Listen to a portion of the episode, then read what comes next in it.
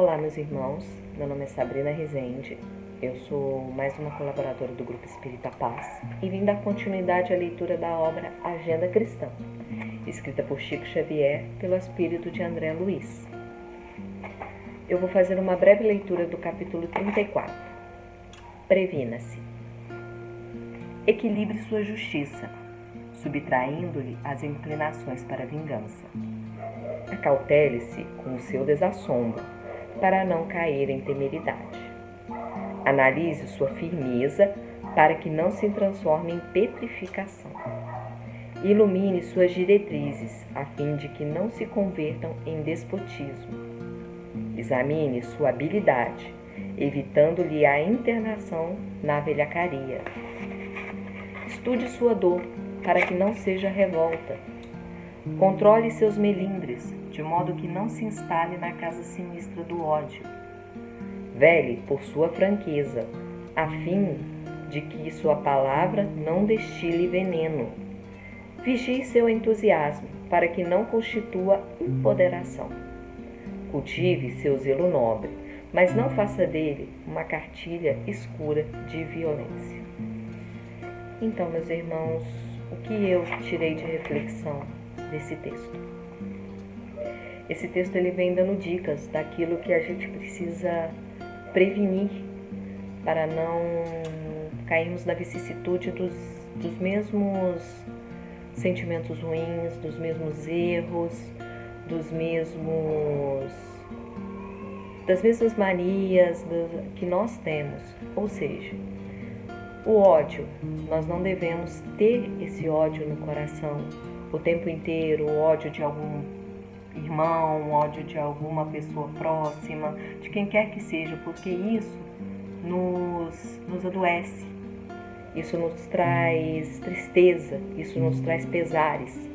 Assim como a vaidade excessiva, assim como o egoísmo, assim como o egocentrismo. Então, tudo em excesso faz mal para nós. E nós estamos vivendo uma realidade de muitos excessos. As nossas gerações estão com muitos excessos em tudo. Então, isso, esse, esse texto, ele traz muito isso. Nós devemos ter, sim, virtudes, mas devemos tomar cuidado para que essas virtudes não sejam exageradas e não acabe sendo uma, um defeito e não uma qualidade, não é? E os defeitos que nós temos, nós não pioremos ele, nós não devemos piorar, para que assim a gente tenha cada vez mais evolução. Assim possamos caminhar cada vez mais para a evolução moral, para que tenhamos na próxima encarnação uma vida muito melhor. Esse texto também me remeteu a uma citação do filósofo alemão Nietzsche.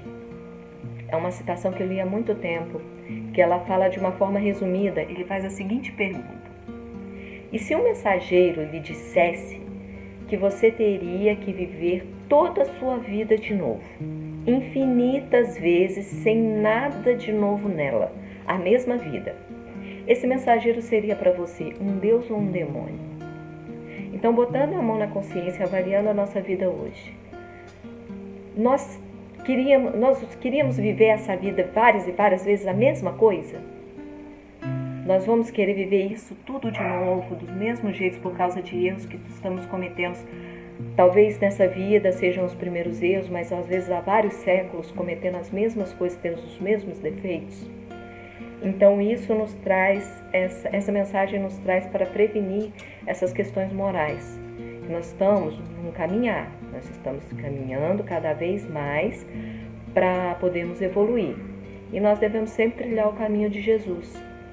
Então, evitar sempre os excessos. Vamos, a, vamos cuidar das nossas qualidades, vamos cuidar delas, vamos é, ter cada vez mais, mas sem excessos, sem que elas passem a ser defeitos. E os nossos defeitos, vamos mitigar eles, até que eles não existam mais. É muito difícil, sim, mas é isso que devemos fazer para ter uma evolução em um caminhar, uma encarnação é, uma encarnação não perdida, uma encarnação que nós possamos evoluir para a próxima, estamos aprendendo cada vez mais coisas novas e evoluindo cada vez mais.